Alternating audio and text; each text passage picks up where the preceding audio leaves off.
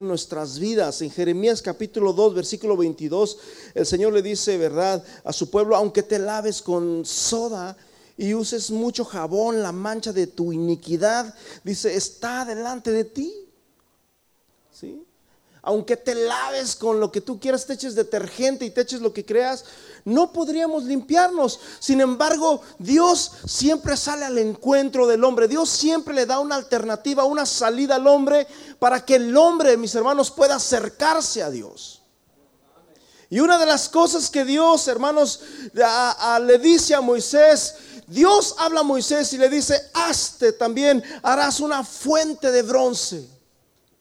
Amén. En esa fuente de bronce, mi hermanos, Araón y, sus hijos tenían que ser limpiados para que pudieran ministrar delante del altar. Y dice la Biblia que tenían que lavar sus pies y qué? Sus manos. Amén.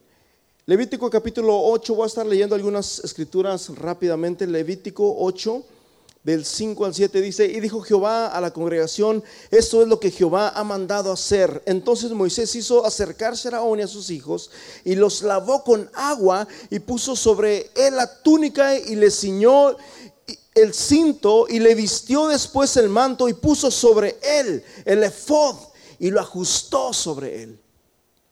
Una vez que Araón y sus hijos estuvieron limpios, dice la Biblia que Moisés les puso un manto. Una de las cosas que me sorprende de Dios, mis hermanos, es que Dios llama. Dios es el que da el ministerio, no somos nosotros. Si tú quieres buscar un ministerio por tu cuenta, te vas a dar topes en la pared. Amén. Y Dios siempre ha levantado, hermanos, a los hombres. En el caso de Elías, en el caso de todo en toda la Biblia, amén. A, Dios siempre ha levantado los hombres y los hombres son los que Dios los usa y, y, son los que Dios capacita. Amén. Moisés, mis hermanos, a, Dios le dice, ungirás a Araón y ungirás a sus hijos. Posteriormente, hermanos, en este año queremos tener a un par de ministros en esta iglesia. Paz de Cristo. Le estamos pidiendo a Dios, amén, discernimiento y queremos hablar con un par de matrimonios también que son los que Dios nos, está poniendo, amén, para que nos ayuden a ministrar en, en, en, la iglesia, amén, como cabezas de este lugar. Paz de Cristo. ¿Qué es un ministro? Un ministro es una persona que se elige, bueno, no sé por qué estoy hablando de eso, nomás lo estoy diciendo porque entré al tema, que prácticamente es como si fuera un pastor. Amén es un pastor de la iglesia, es como el, e, es prácticamente casi pastor de la iglesia y está preparado para salir, para mandarlo a, abrir obras y que se pueda levantar y pueda fundar otra iglesia. Paz de Cristo. Pero dice la Biblia, mis hermanos, que para servir a Dios tenía que ser limpio, tenía que estar limpio. Tenía que limpiarse primero, tenía que vestirse primero. Amén. En Éxodo capítulo 40, versículo 11 al 13, al 13 dice, asimismo ungirás la fuente y su base y la santificarás y llevarás a Araón y a sus hijos a la puerta del tabernáculo de reunión y lavarás con agua y harás vestir a Araón con vestiduras sagradas y ungirás y lo, y lo consagrarás para que sea, ¿qué mi hermano? Mi sacerdote. Dios hace algo Dios le dice a Moisés, vas a hacer una fuente y en esa fuente Araón y sus hijos se van a lavar. Pero después Dios le pone a Moisés otra cosa también. Le dice, ok, yo ya hice mi parte. Yo ya te estoy santificando, pero ahora tú tienes que hacer otra parte. Y Dios, hermanos, le dice de esta manera también a Moisés, harás también una fuente de bronce con espejos. De tal manera que cada vez que el sacerdote entraba, mis hermanos, a aquel lugar para ministrar, había unos espejos enfrente. Amén. Yo conocí, bueno, conozco a un, a un pastor en México que tiene en su congregación espejos enfrente aquí. Y yo dije, mm". y dice, cada vez que yo me subo ahí, yo, yo me veo.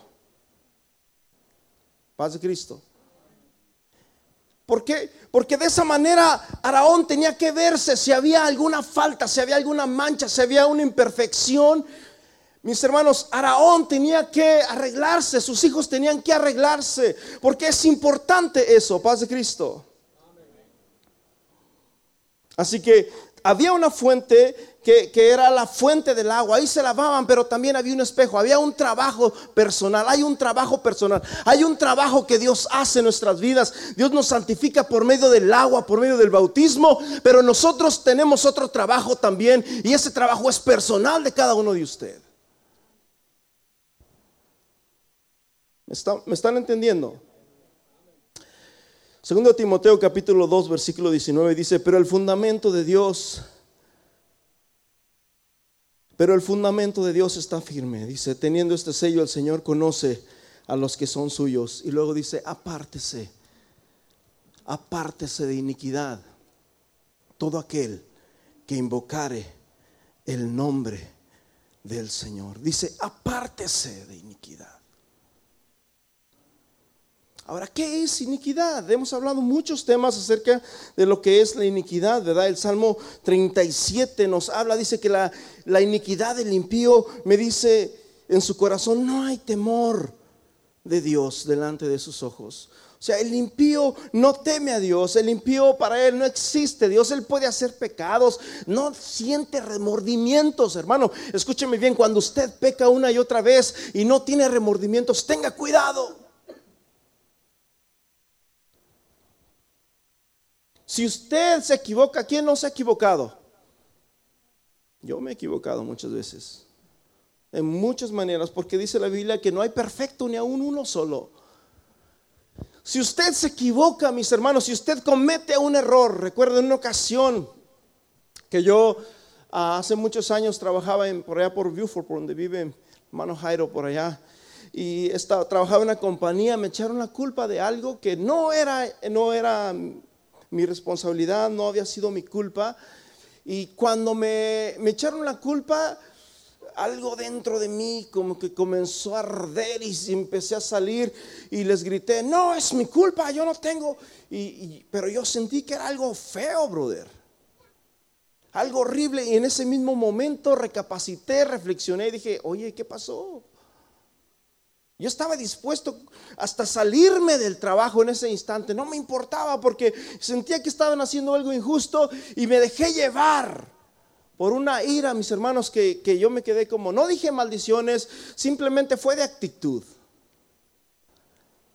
Tiene mucho que ver nuestra actitud. Paz de Cristo. Entonces dice la Biblia, pero el fundamento de Dios está firme y teniendo este sello, el Señor conoce a los que son suyos. Y luego dice, apártese de iniquidad. Apártese del pecado. Todo aquel que invoca el nombre de Cristo. Amén. Fíjate bien. Versículo Salmo 36, 2. Se lisonjea por tanto en sus propios ojos de que su iniquidad no será hallada y aborrecida. La palabra de su boca son iniquidad y fraude. O sea, siempre está pensando en el pecado, siempre está meditando en el pecado, se acuesta pensando. Hermano, si usted está viviendo una vida así, tenga mucho cuidado, tenga mucho cuidado porque sabes una cosa, eso es un pecado grave delante de Dios.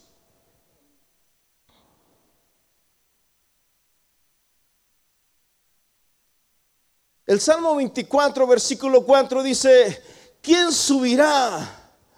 ¿Quién subirá al monte del Señor y quién entrará en su lugar santo? ¿Quién subirá al monte del Señor y quién entrará en su lugar santo? Y luego dice, ¿el limpio de qué?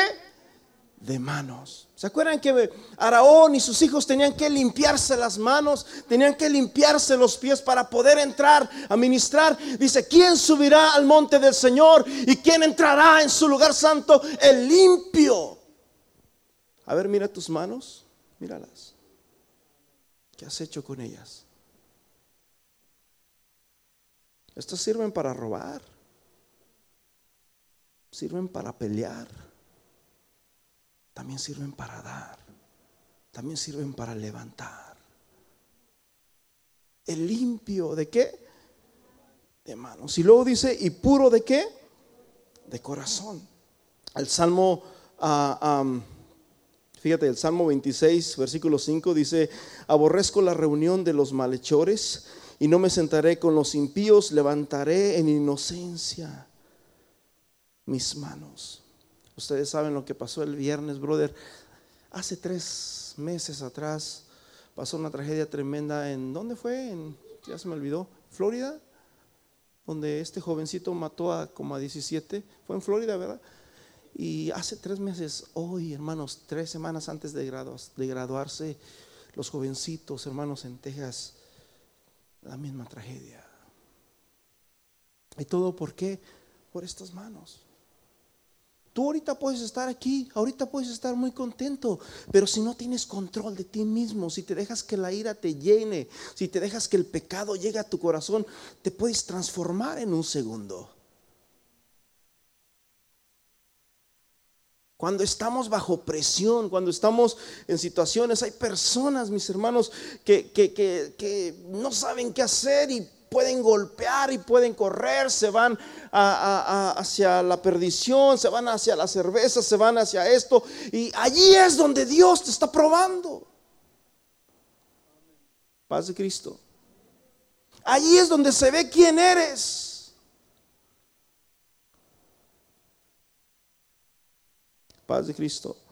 Dice, levantaré mis manos en inocencia, hermanos, así como cuando viene una persona y, te dice, levanta las manos con un arma, ¿qué es lo primero que vas a hacer? Levanta las manos. ¿Por qué? Porque esa es una señal de que, te, de que dices, yo no quiero pelear. Pero también las levantas, mis hermanos, cuando eres inocente. No me sentaré con los, con los malhechores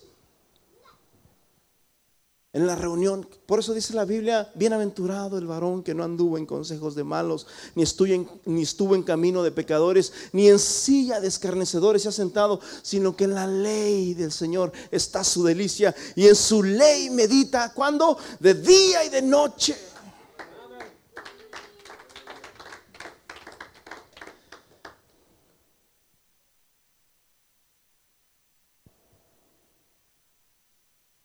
¿Dónde te estás sentando? ¿Dónde es donde te reúnes? ¿Quiénes son las personas con las que amas? ¿Qué hay en el corazón de ellos? Aquí está, hermanos, lo que Dios nos está hablando el día de hoy. Primera de Corintios capítulo 14, versículo 26 al 40, dice el apóstol a los corintios, ¿qué hay cuando os reunís? Cuando se reúnen, ¿qué hay?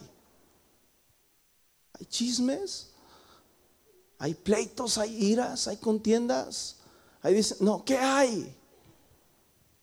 Tienen salmos, tienen doctrina, tienen lenguas, tienen revelación, tienen interpretación. Y luego dice, hágase todo. ¿Para qué? ¿Para qué, mi hermano? Edificación. Porque Dios es un Dios de qué? De orden. Amén.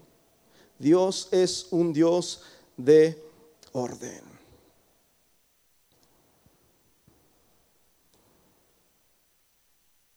El limpio de manos y puro de corazón. Esto nos está hablando, mis hermanos, de que tenemos que estar limpios no solamente en el exterior, así como Moisés y Araón se tenían que, que ver en el exterior, se tenían que limpiar en el exterior, también en el interior. ¿Dónde está el corazón? ¿Usted puede limpiar su corazón? ¿Usted puede limpiar las manos? Claro que sí. Cada vez que vamos al baño y, hacemos nuestras necesidades, usted se tiene que limpiar sus manos. Ojalá y lo haga, pero tenemos que hacerlo por, por. Y nos limpiamos nuestras manos, nos las enjuagamos y, y nos podemos limpiar los pies también. Pero ¿qué nuestro corazón? Dice, el limpio de manos y puro ¿Cómo está tu corazón? ¿Cómo está tu corazón? El Salmo 119, versículo 23, yo recuerdo que en 1996, estando yo en Texas, yo compuse una canción de este salmo y después escuché a Miguel Casina que cantó esa misma canción y me quedé como, uff, igualita.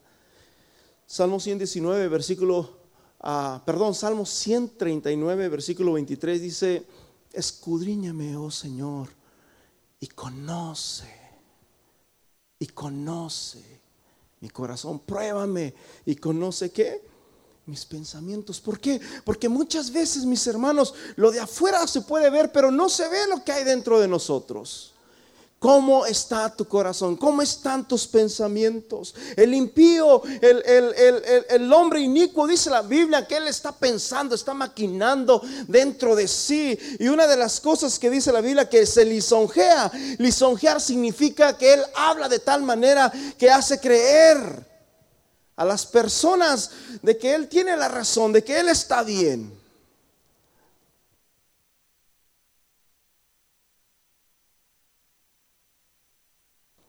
Paz de Cristo. Por decirlo así, en, uh, vamos a 2 Samuel capítulo 22, versículo 21, dice, el Señor me ha premiado conforme a mi justicia, conforme a la pureza conforme a la pureza de mis manos. Cuando nosotros, mis hermanos, servimos a Dios, Dios nos va a premiar. ¿Cómo están tus manos? ¿Cómo están tus manos? Moisés Araón y sus hijos tenían que tener manos limpias, sus pies tenían que estar limpios, mis hermanos. ¿Cómo están tus manos? ¿Cómo están tus pies delante de Dios? Teniendo este sello, dice la palabra, teniendo este sello, el Señor conoce a los que son suyos, apártese de iniquidad. Todo aquel que invocar el nombre de Dios. ¿Cómo está tus manos? ¿Cómo está tu corazón? ¿Qué es lo que hay en tus pensamientos?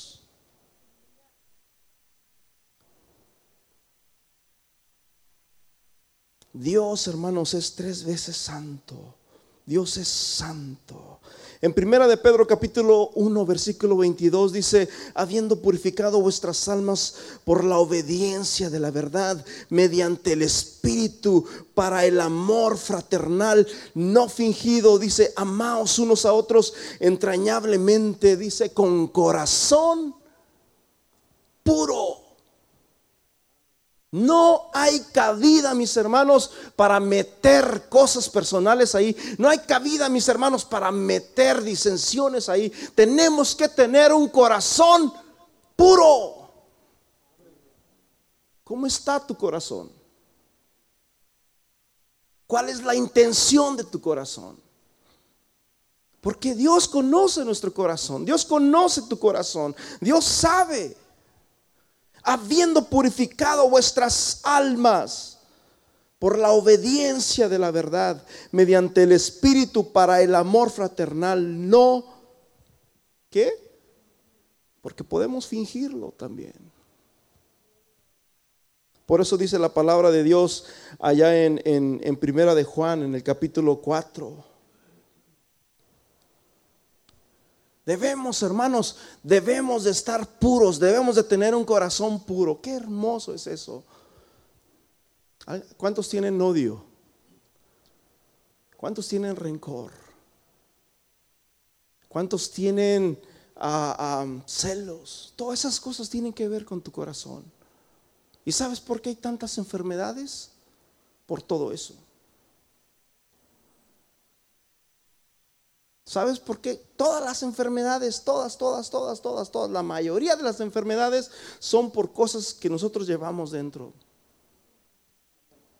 Paz de Cristo. Por eso nos hace bien servir a Dios. Por eso nos hace, nos hace bien ser obedientes a Dios. Porque de esa manera tenemos la bendición de Dios, la gracia de Dios en nuestras vidas. ¿Cuántos dicen amén a eso? El alma dice que no ha elevado su alma a cosas vanas. Estamos en el Salmo 24, versículo 4, ni jurado con engaño. Y dice, Él recibirá bendición y justicia del Dios de salvación. Aleluya. ¿Quién entrará en tu santuario? Dice, el limpio de manos y puro de corazón, el que no ha elevado su alma a cosas vanas ni jurado con engaño, dice, Él recibirá bendición de Dios y justicia del Dios de salvación. Teniendo este sello, el Señor conoce a los que son suyos, apártese de iniquidad. Todo tiene que ver, mis hermanos, con la intención que hay en tu corazón. ¿Cuál es la intención que hay en tu alma? ¿Por qué haces lo que haces?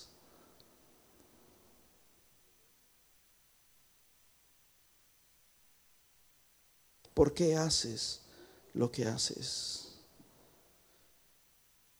¿Sabes una cosa? Si nosotros no nos limpiamos, la Biblia dice que tenemos un, acusador y hemos hablado de esto las semanas pasadas en Apocalipsis 2.10.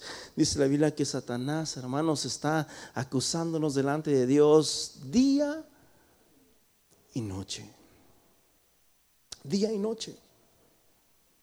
En Zacarías capítulo 3, hermanos, vemos una historia, vemos una escritura donde nos habla del sumo sacerdote Josué. Dice la Biblia que estaba el sumo sacerdote Josué delante del Señor. Y dice la Biblia que Satanás estaba a su mano derecha para acusarle. ¿Qué significa que Satanás estaba a la mano derecha de José, de Josué? ¿Por qué? Estaba su mano derecha para acusarle. ¿Sabes una cosa? Porque muchas veces cuando nosotros no tenemos cuidado, nosotros le damos autoridad legal a Satanás para que nos acuse.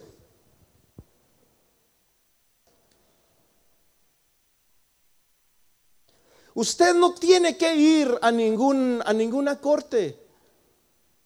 Al menos de que usted le haya dado autoridad legal al gobierno para que lo acusen y lo tengan ahí en una corte. Y esta autoridad legal, hermanos, no, tiene nada que ver con situaciones de tránsito, de nada. No, me estoy refiriendo a otro tipo de situaciones más difíciles, más tremendas. Donde tiene que ver tu corazón, donde tienen que ver tus pensamientos. Hay personas, mis hermanos, que están en una cárcel por cuestiones del corazón, por celos, por contiendas, por pleitos, por iras.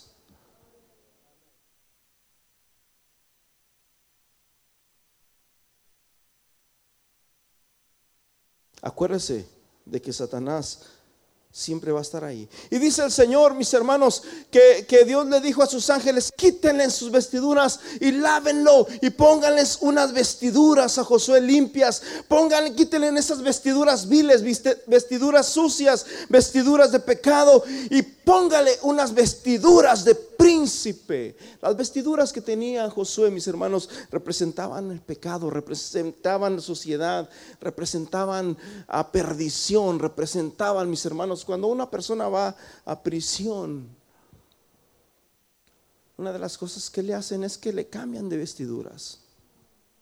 Hace muchos años a mí me tocó estar en prisión y yo me recuerdo que, no recuerdo bien si casi estaba desnudo ahí, no recuerdo bien, pero me quitaron la ropa y duré varias horas ahí sin ropa en un cuartito por ahí.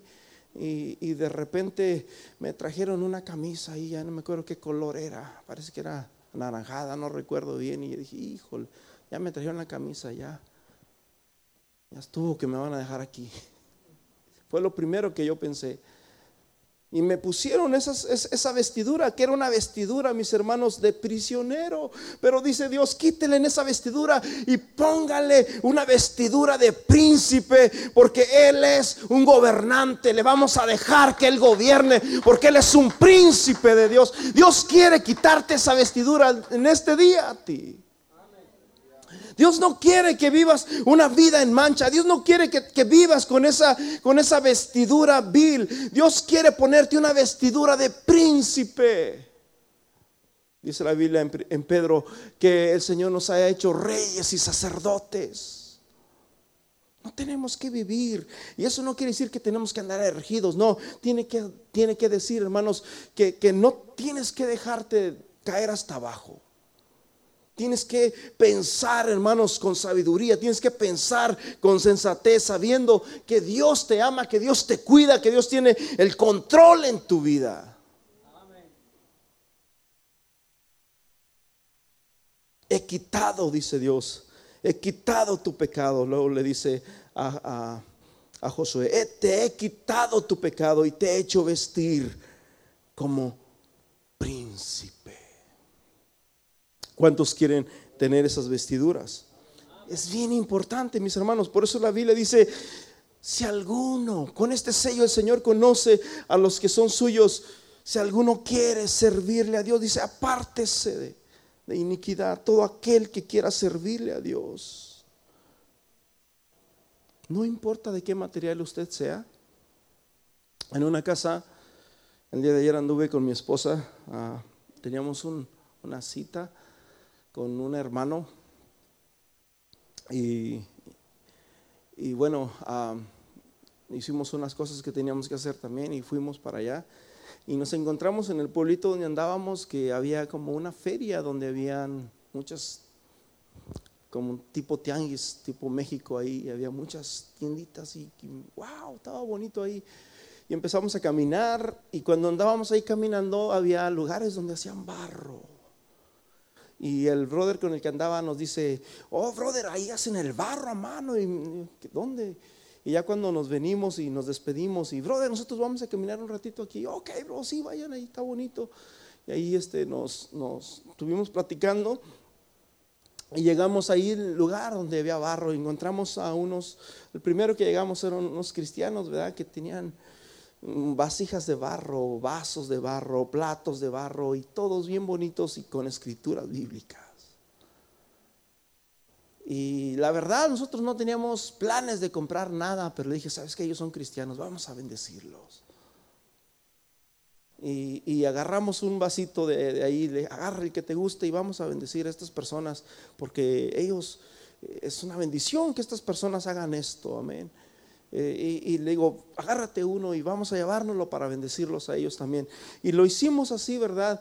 Pero, y es un vaso muy bonito, me, gustó mucho. ella dice, me gusta este. Y le dije, oh, yeah, me encanta a mí también. Y lo compramos. Y dice la palabra del Señor en 2 de Corintios capítulo 7. Perdón, Segundo Timoteo capítulo 2 versículo 20 dice, pero en una casa grande no solamente hay utensilios de oro y de plata, sino también hay de madera y de barro. Y unos son para usos honrosos y otros son para usos qué? Viles. Usos honrosos y usos viles. Y yo te quiero decir en este día, no importa el material que usted sea. ¿Sí me escuchó? No importa si eres de barro o si eres de madera. No importa si eres de oro o si eres de fierro, de lo que sea, de cobre. No importa. lo que importa es cuál es el uso que se le da a aquello. Hace unas semanas, menos meses atrás, nosotros teníamos un bote para la basura ahí dentro de la cocina y, y un niño nos lo echó a perder y ya andábamos batallando ahí. ¿Sabes qué? Le dije a mi hermana, vamos a comprar un bote de basura ya, porque ese ya no me gusta. Ya, ya, ya no sirve, ya. Vamos, y anduvimos por ahí mirando algunos, ¿verdad? Y este, lo compramos y se ven bonitos así, de este, de, de ¿qué material? De aluminio, el bote de basura. Es bonito, pero ¿para qué se usa? Para la basura.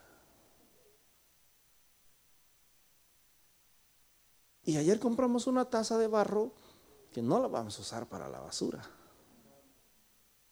No importa el material, lo que importa es cuál es el uso que se le está dando.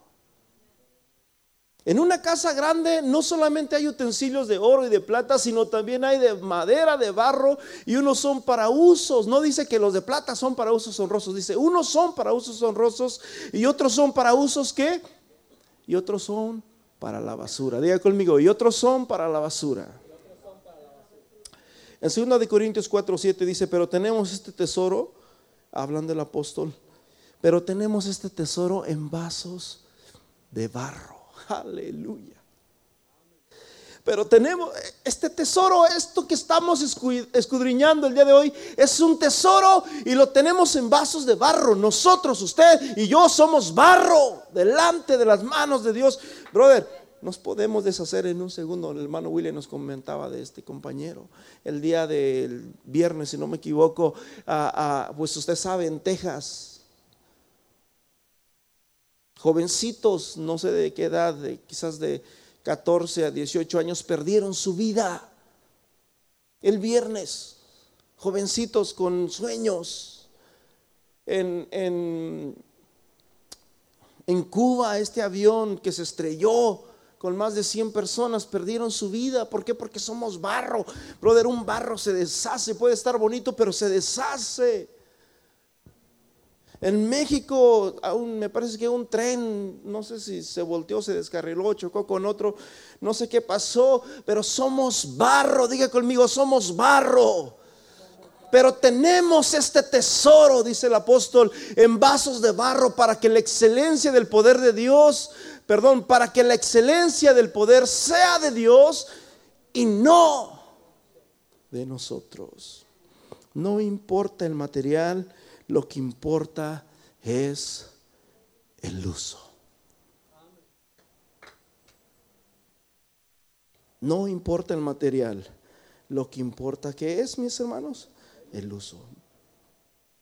Segundo Timoteo capítulo 20, seguimos nuevamente con el versículo 21 y dice, así que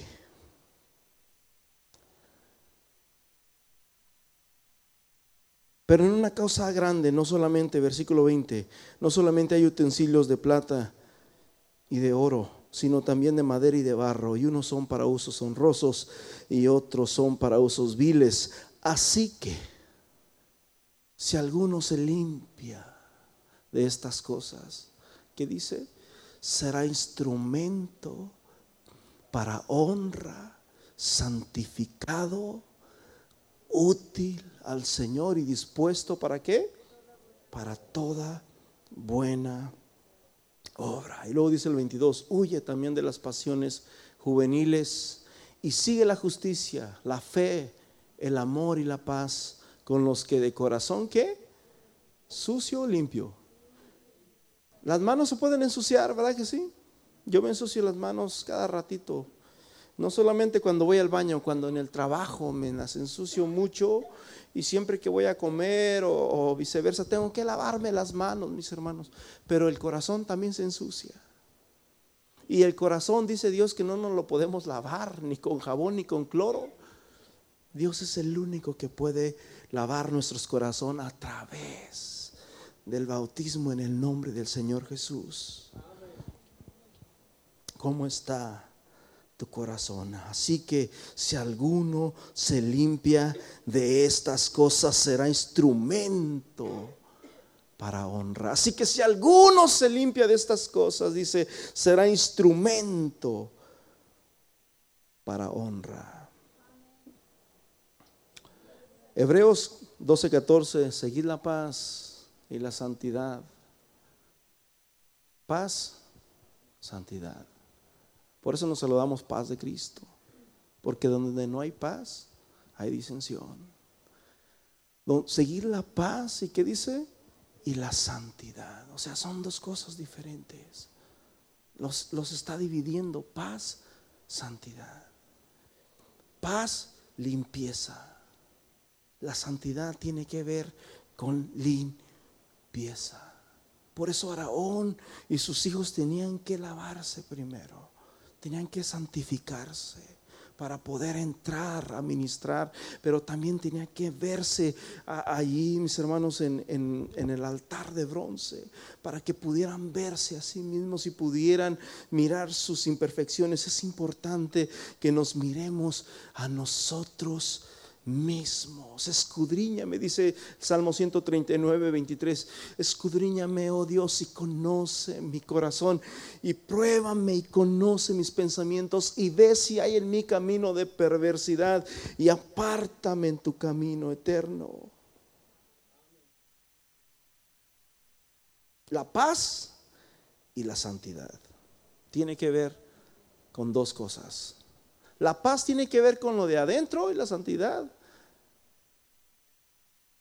¿Cómo podemos ser santos? ¿Por fuera o por dentro?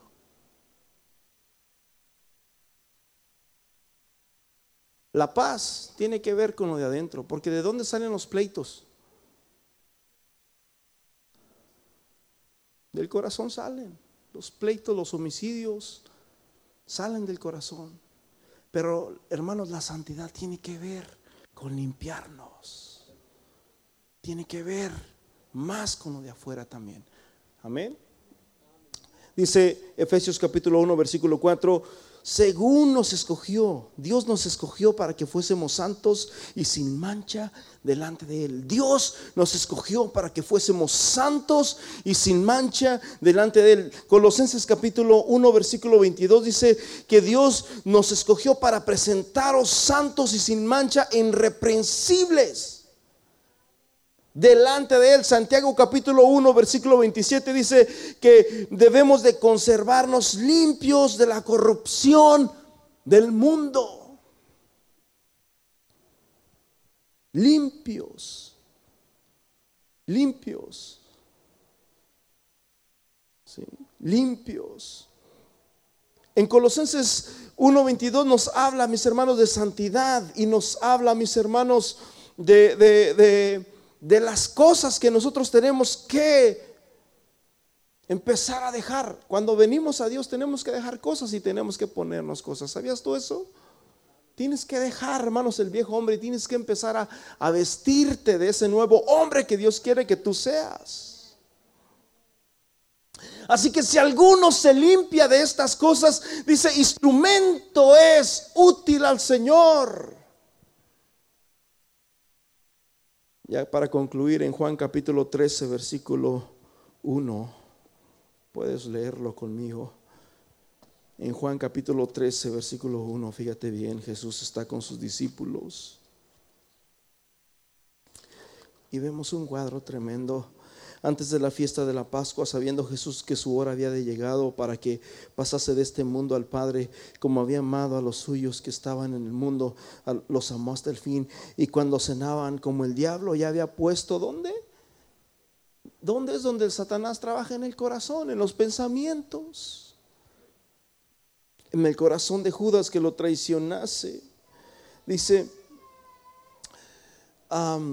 sabiendo que Jesús perdón, versículo 3, sabiendo Jesús que el Padre le había dado todas las cosas en las manos y que había salido de Dios y a Dios iba, se levantó de la cena y se quitó su manto y tomó una toalla y se la ciñó y luego puso agua en un lebrillo y comenzó a lavar los pies de sus discípulos y a enjuagarlos con agua, con una toalla con la toalla que tenía ceñido. Entonces vino a Simón, Pedro, y le dijo, Simón, ¿tú me lavarás los pies? Empezó con Juan, le quitó sus piecitos, le quitó sus hermanos, los pies. Déjame decirte, personalmente a mí me dan pena mis pies. Y ya mi esposa sabe eso. Aunque no los tengo tan feos, ¿eh? pero no es algo que, que, que diga yo, aquí se los voy a enseñar.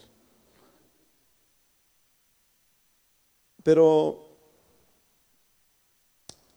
Jesús empieza a quitarle el calzado a cada uno de sus discípulos y empieza a lavarle los pies. Y cuando llega con Pedro le dice, Pedro, ¿tú me lavarás los pies? Y yo, yo me imagino que Pedro los escondió. ¿Tú me lavarás los pies?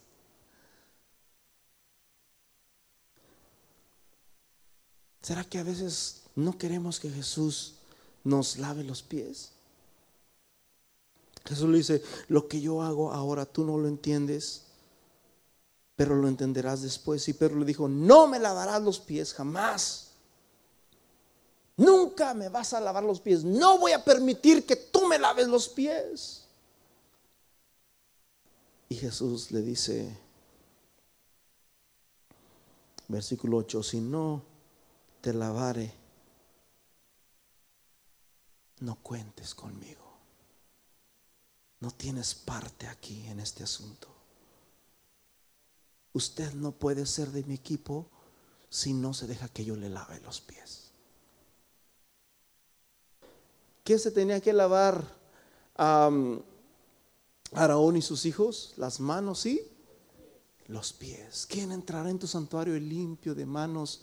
Y puro. Tenemos que lavarnos, hermanos, los pies. La vida, ¿por qué los pies? Hay una escritura que dice que nuestros pies van presurosos al mal, al pecado. También dice la palabra de Dios cuando nos habla de la armadura de Dios, calzados los pies con el apresto del Evangelio. Los pies, mis hermanos, nos pueden llevar al mal, como nos pueden también venir, nos pueden, los podemos usar para bendición para venir a, la iglesia, para venir a adorar a Dios. Cuán hermosos son los pies, dice el salmista, de los que anuncian las buenas obras. ¿Cuántos anuncian las buenas obras de Dios?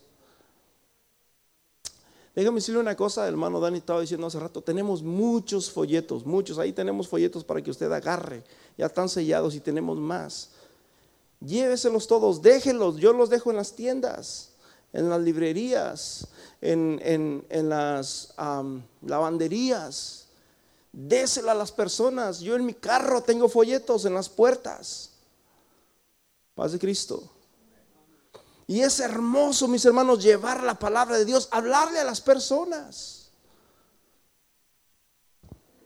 Hablarles, invitarlos, hermanos, a la iglesia, hablarles de Dios a las personas que nos encontramos muchas veces en, un cajero, en una tienda, vas a la tienda y empiezas a hablarle, empiezas a comunicarte con aquella persona y hablarle con santidad, con pureza.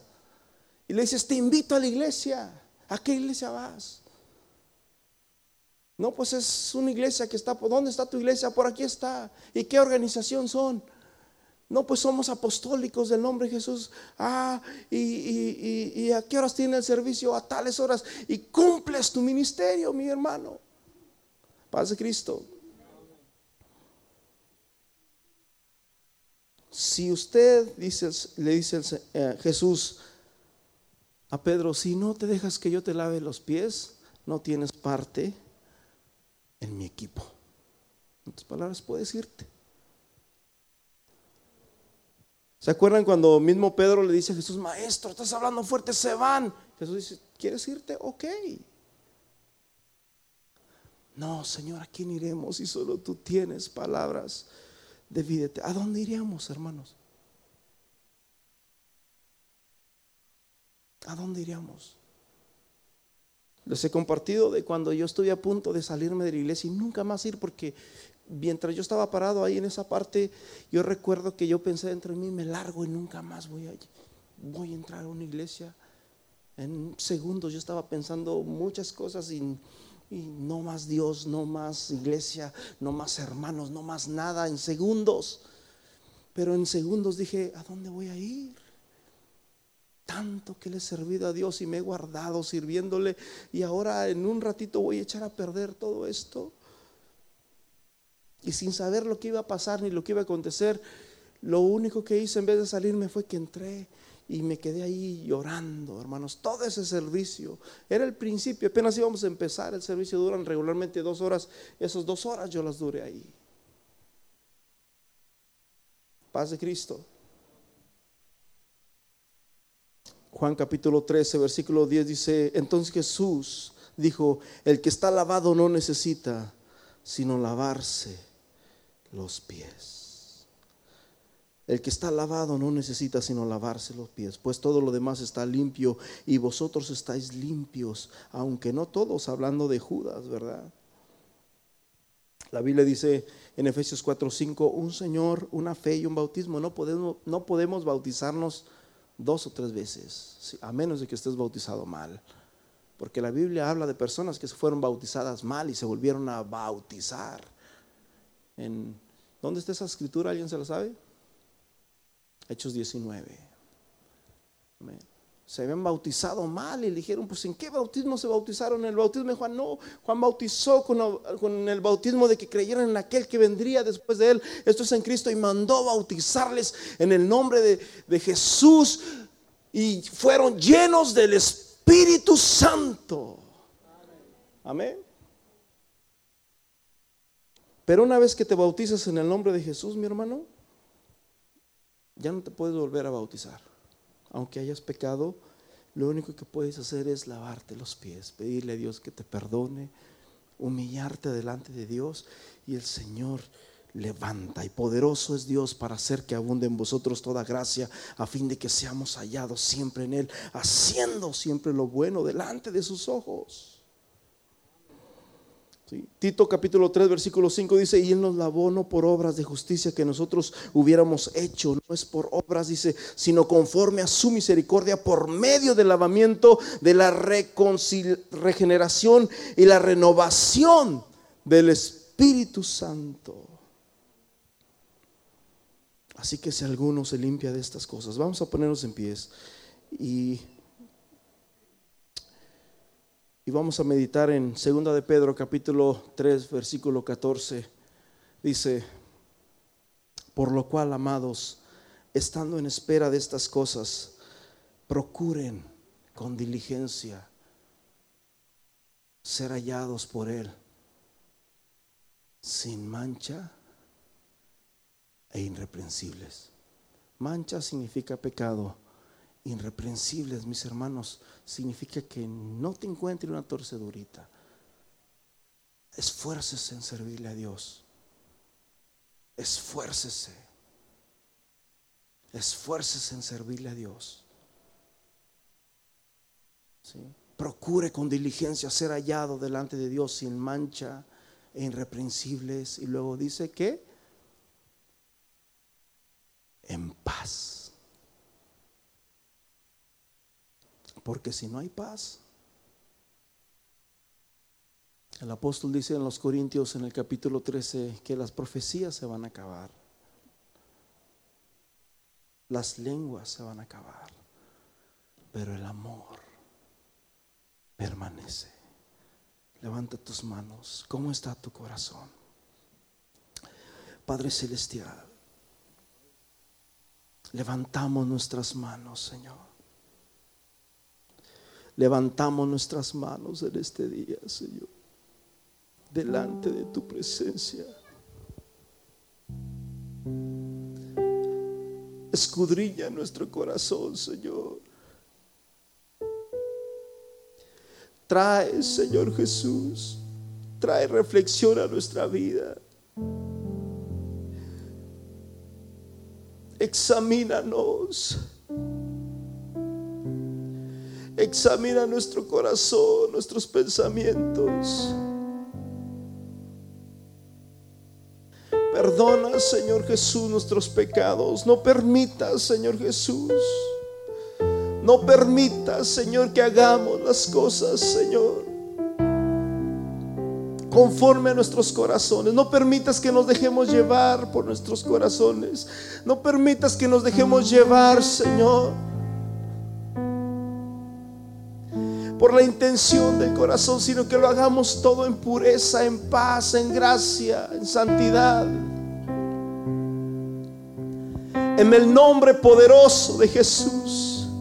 En el nombre poderoso de Jesús. En el nombre poderoso de Jesús.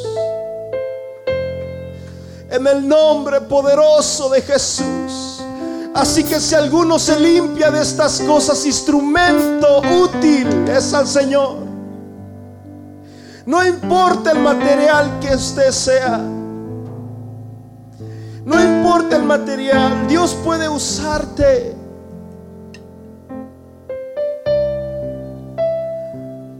Señor Jesús, háblanos, Señor. Cambia nuestros corazones. Cambia nuestras vidas. Haznos de nuevo, haznos como tú, Señor. Permítenos buscarte, permítenos amarte con corazón sincero.